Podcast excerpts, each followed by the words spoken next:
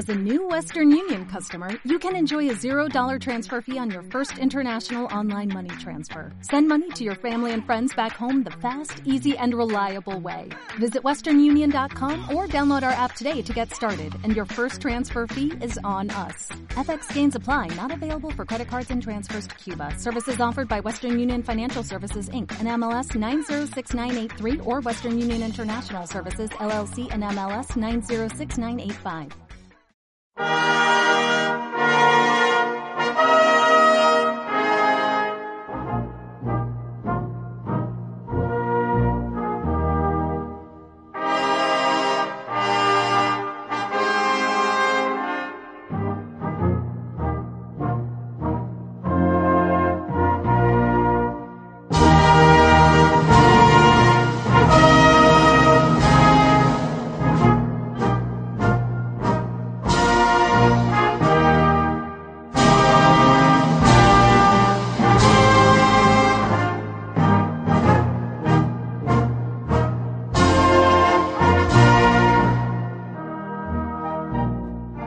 buenas a todos y gracias por escuchar un nuevo episodio de del podcast Misal Romano, que como bien dice el título, eh, gira en torno al Misal Romano, ¿no? en concreto a la tercera edición en lengua española, que ha entrado en vigor tal día como hoy, hoy que estoy grabando eh, este episodio, primer domingo de cuaresma del año 2017. Yo ya he celebrado las dos misas de la mañana, igual que la de ayer, la de víspera de primer domingo de cuaresma, con esta nueva edición del misal romano. Bien, el misal no tenemos que verlo como algo, mm, algo arcaico, ¿no? O como algo arcano, ¿no? Como algo arcaico, como si, si, si, como diría yo, como si nos delimitara la creatividad. Claro, es que es algo es algo eh, que ya viene de muy antiguo y ya el mundo no anda por ahí, no sé qué, la iglesia siempre está a destiempo y estas historias, ¿no? No, no, hay que verlo así, porque de hecho, y lo iremos viendo en este podcast, eh, eh, el misal romano da muchísimas posibilidades. Pasa que a todos nos gusta ir siempre a lo fácil, ¿no? Pero es que es de una riqueza enorme, una riqueza enorme. Por tanto, no veamos como algo arcaico o algo trasnochado que, que coarta mi libertad y mi creatividad. No. Tampoco tenemos verlo, que verlo como algo arcano, oscuro, que nadie sabe lo que, lo que, lo que dice dentro, o que ya los sacerdotes se lo. Hoy, hoy me decía una persona, fíjese qué faena, que le cambian el misal y ahora que usted se lo sabía todo de memoria, y yo, hombre, no, todo de memoria no, hay cosas que sí, pero bueno, las oraciones cambian eh, casi todos los días, ¿no? Es decir, es un instrumento muy necesario que tenemos, ¿no? Nosotros para, para, para celebrar. No es algo arcano, no es como si estuviera en una vitrina, en un museo que no puedes tocar, ¿no? Que si no, de repente te salta la alarma, ¿no? No, no, no, no. No, no. No, el misal es algo muy nuestro y tiene que ser algo muy cercano, por eso podemos tocarlo, podemos verlo, podemos ojearlo, a ver si se oyen las hojas. Podemos ojearlo, ¿no? Es algo muy nuestro, perdón. No, la iglesia lo hace suyo. La iglesia considera que el misal es suyo, ¿no? En un concreto momento histórico, en un tiempo concreto, ¿no? Es el misal de hoy, el misal de hoy. Es el misal para mí, sacerdote de hoy, para ti, oyente de hoy. ¿Dónde veo yo esta contextualización ¿no? del misal romano? En la presentación. En las primeras páginas, Monseñor Julián López Martín, eh, responsable de la Comisión eh, de Liturgia de la Conferencia Episcopal Española, ¿no?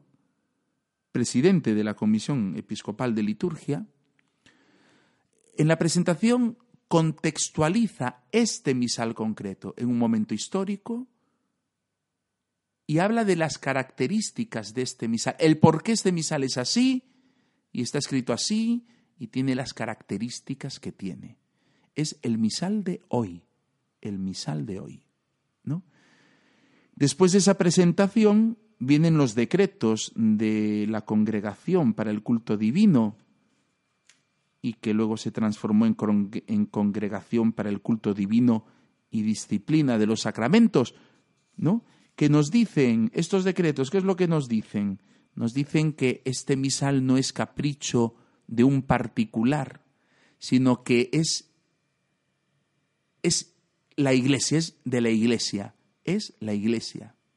Y es el instrumento que tiene la iglesia para celebrar, para celebrar eh, eh, la Santa Misa. ¿No? Esto es lo que tenemos, ¿no? Eh, en la presentación yo quería, en este episodio de hoy, quería detenerme en dos párrafos que me llamaron la atención cuando, cuando yo los estaba leyendo y que quiero compartir con vosotros porque creo que nos puede enriquecer mucho. Bien, en la presentación, Monseñor Julián López Martín eh, habla de la primera edición oficial del misal romano en lengua española. Esa primera edición entró en vigor, había entrado en vigor en 1978. Y en aquella primera edición se daba la siguiente orientación. Se decía, al recitar las oraciones y sobre todo la plegaria eucarística, el sacerdote debe evitar, por una parte, un modo de leer árido y carente de alguna variedad, y por otra, un modo excesivamente subjetivo y patético de decir y de hacer. Claro, a mí esto me llamó mucho la atención, ¿no? Porque yo nunca, nunca estuve en una misa antes del concilio, porque no había nacido. Yo nací en 1973, es verdad, en el siglo pasado, ¿no? Pero, pero no, yo no estuve nunca en una misa de antes del concilio, ¿no? Eh, no estuve nunca en una misa en latín, ¿no? Eh, pero, pero, pero, lo que siempre me llamó la atención, en, en, sobre todo en personas mayores, en parroquias, a la hora de rezar, por ejemplo, el rosario, siempre me llamó la atención una monotonía, un tono muy monótono, ¿no? Como, como, un, así, como una, una oración semitonada, ¿no? Dios te salve María, llena eres de gracia, el Señor es contigo, bendita tú eres. ¿No? Creo que muchos de vosotros habéis oído esta forma de rezar, ¿no? Padre nuestro que estás en el cielo, santificado sea tu nombre, venga a nosotros tu reino, y rápido, ¿no? Y a mí siempre me pareció eh, carente de alma, ¿no? Carente de alma, ¿no? Dios te salve María, ¿no? Como si ahora yo leyera al recitar las oraciones y sobre todo la plegaria eucarística el sacerdote debe evitar, ¿no? Como que, como algo muy robótico, ¿no? Algo muy, muy, muy mecánico, ¿no? Muy mecánico. Siempre me llamó la atención. Y cuando leí este párrafo, se me ocurría pensar, claro, ¿por qué la gente reza así? Por lo visto antes, cuando la misa en latín eran largas, esto me lo dicen personas mayores que fueron monaguillos, ¿no? Esta tarde me decía un amigo, me decía, yo era monaguillo, yo ayudaba cuando la misa era en latín, la gente no se enteraba de nada, los únicos que respondíamos éramos nosotros, los monaguillos.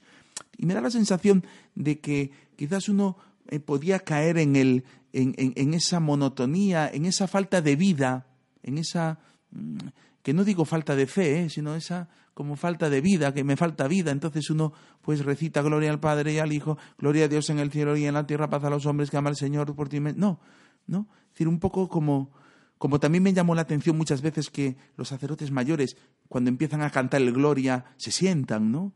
Como era una cosa muy larga, ¿no? Pues se sientan, ¿no? Bien, pues se decía en, en, en 1978, cuando se pasa del latín al, castellano, al recitar las oraciones y sobre todo la plegaria eucarística, el sacerdote debe evitar, por una parte, un modo de leer árido y carente de toda variedad. Y interpreto que hay que escapar de esto, por ejemplo. Voy a leer la oración del primer domingo de Cuaresma, ¿no? Dios Todopoderoso, por medio de las prácticas anuales del sacramento cuaresmal, concédenos progresar en el conocimiento del misterio de Cristo y conseguir sus frutos con una conducta digna. ¿No? parece como que falta vida, ¿no?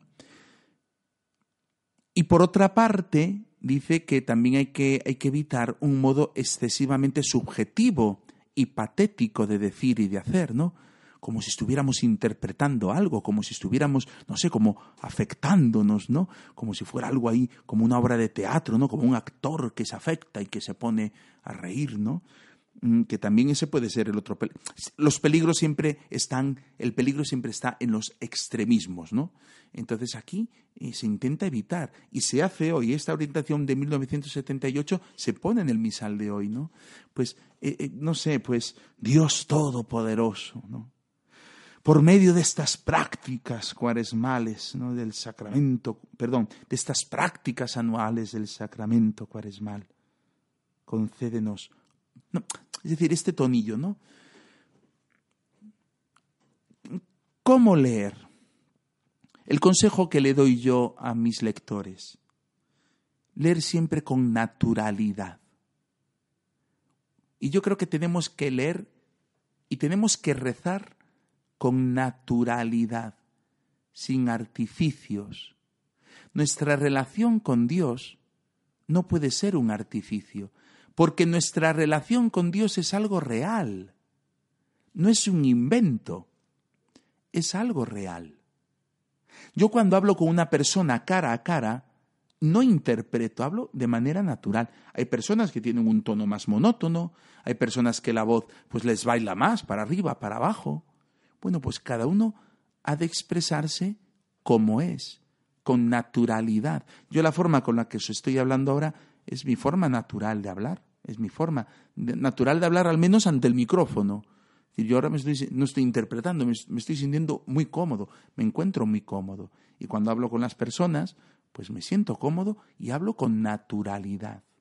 Y en la oración tenemos que tratar a Dios con naturalidad. Por eso yo no entiendo cuando las personas vienen y dicen, mire, es que yo no rezo, pero hago oración. pues que es lo mismo, es lo mismo, rezar y orar, es lo mismo, ¿no? pero se suelen referir a que rezar es repetir oraciones y orar es espontaneidad. Bueno, pues tanto recitar oraciones como ser espontáneo es oración igual. ¿Qué es lo que hay que hacer?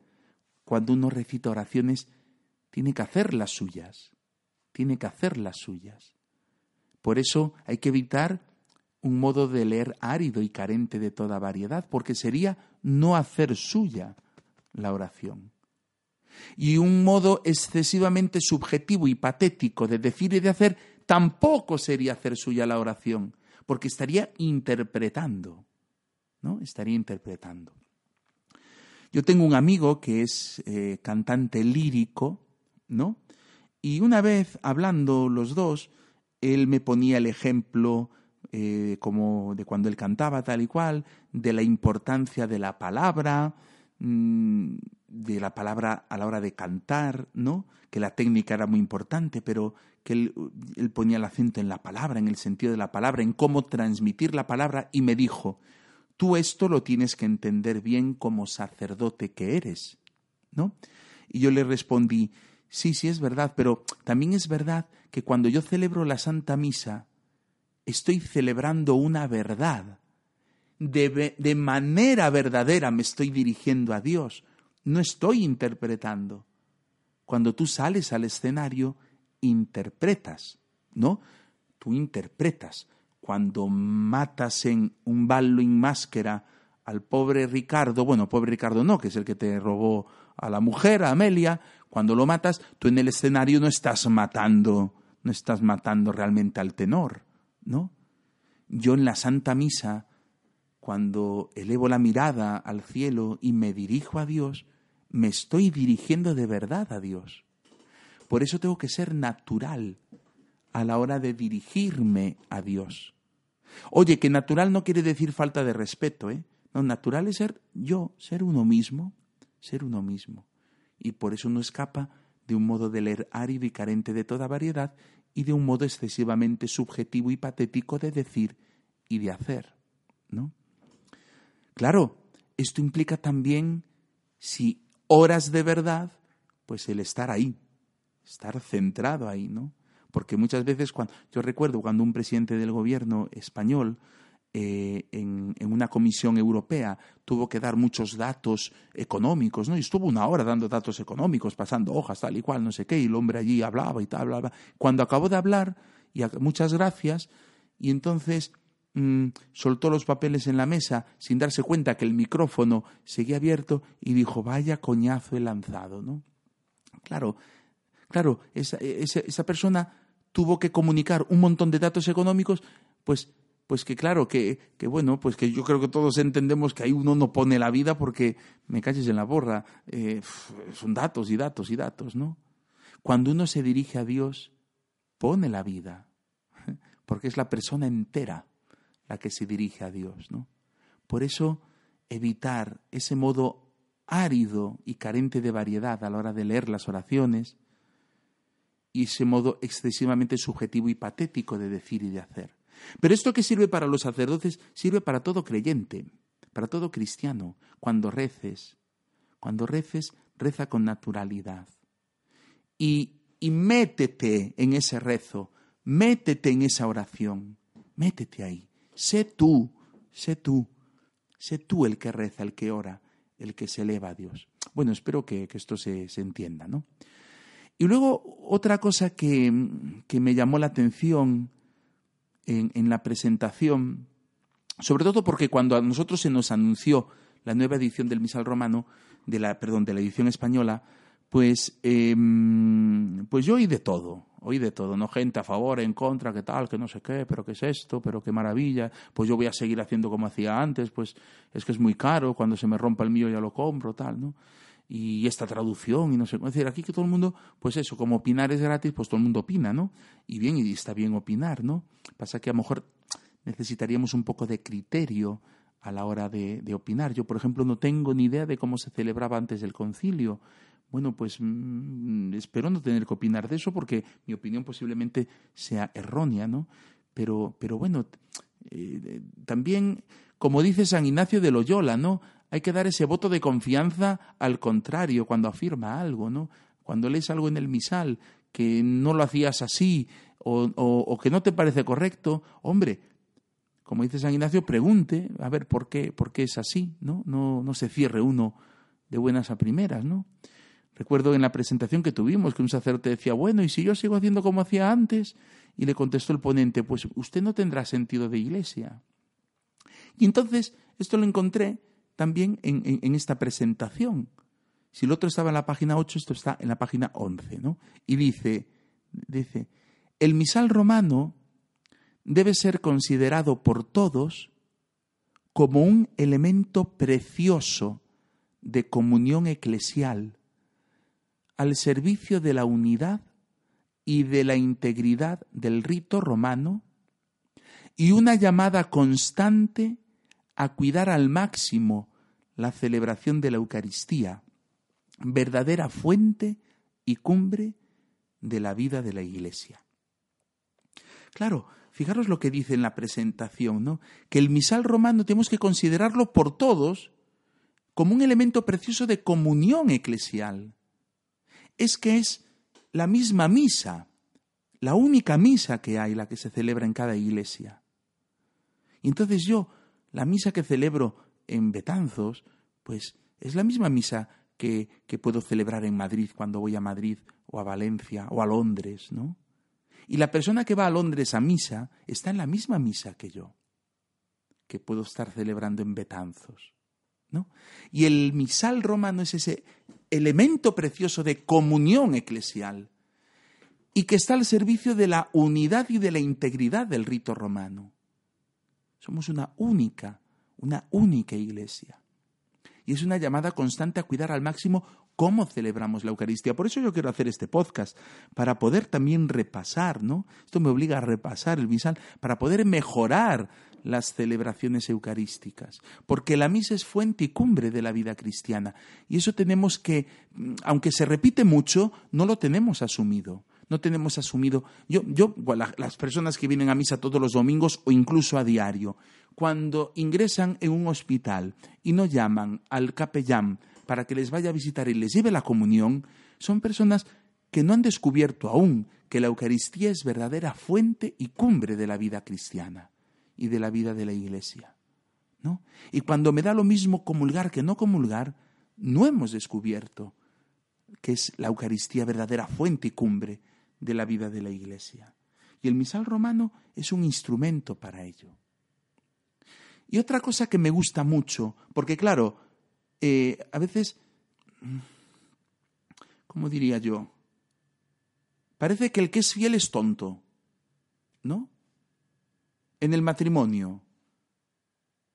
¿Cuántas veces hemos oído a personas decir, ah, pero aún tú, sigues siendo fiel a tu pareja, pero hombre, echa una canilla al aire. Parece que el que es fiel es tonto, ¿no? ¿Tú qué eres? Fiel, sí, entonces eres tonto, ¿no? Cuando la fidelidad es lo más grande que podemos aportar nosotros en nuestra vida, la fidelidad. Pues dice en la presentación, el sacerdote que celebra fielmente la misa, según las normas litúrgicas, y la comunidad que se adecúa a ellas, demuestran de manera silenciosa pero elocuente su amor por la Iglesia. Pues yo quiero ser así. Yo quiero ser un sacerdote que celebre fielmente la misa según las normas litúrgicas, aunque alrededor no lo hagan. Porque así estaré demostrando de manera silenciosa, sí, solo lo voy a ver yo, lo va a ver Dios y lo voy a ver yo. Pero es una manera de demostrar mi amor por la Iglesia. Y cuando una comunidad, una parroquia, pues, pues también quiere vivir y celebrar la misa según las normas de la Iglesia, las normas litúrgicas, también está demostrando, de manera silenciosa pero elocuente, su amor por la Iglesia. Tendríamos que preguntarnos por qué algunas parroquias tienen más éxito que otras. ¿Por qué vas a Madrid, a la parroquia de Caná, y está, perdonando la expresión, petao de gente? En agosto que tuve que ir a Madrid, me fui un día de semana, era un viernes, a las nueve de la mañana. Había tres confesores. Había un montón de gente joven. Yo creo que había veinte o treinta chavales haciendo cola para confesarse. Y yo estaba entre ellos para confesarme. Y para la misa de un viernes a la mañana, a las nueve de la mañana, habría más de cien personas. ¿No? Claro, ¿por qué ocurre ahí y no en otros sitios? Yo, yo os invito a todos los que me escucháis, sacerdotes, gente de fe o gente que no tengáis fe. Sed fieles. Dice un dicho espiritual, ¿no? Quien busca su felicidad acaba descuidando la fidelidad. Quien busca ser feliz acaba descuidando el ser fiel. Porque si buscas ser feliz, habrá cosas, pues sí, que, que choquen con la fidelidad. En cambio, quien busque ser fiel acaba siendo feliz. ¿no? El sacerdote que celebra fielmente la misa según las normas litúrgicas y la comunidad que se adecua a ellas demuestran de manera silenciosa pero elocuente su amor por la Iglesia. Pues me quedo con esto. Oye, gracias por, por haber escuchado eh, todo este audio. A partir de ya del próximo episodio ya nos vamos metiendo en harina que quiere decir que tanto el episodio anterior con esos datos históricos como este, pues em, es fruto de, de, las primeras páginas de la presentación ¿no? de la edición española. A partir del próximo episodio ya nos vamos a meter eh, en, la forma de celebrar, en cómo hay que celebrar, en las partes de, la misa, los lugares celebrativos, en todo eso. ¿no? Este podcast da para mucho. Pues de nuevo eh, os agradezco que hayáis escuchado este episodio y si creéis que puede valerle a alguien, por favor compartidlo. Muchas gracias a todos.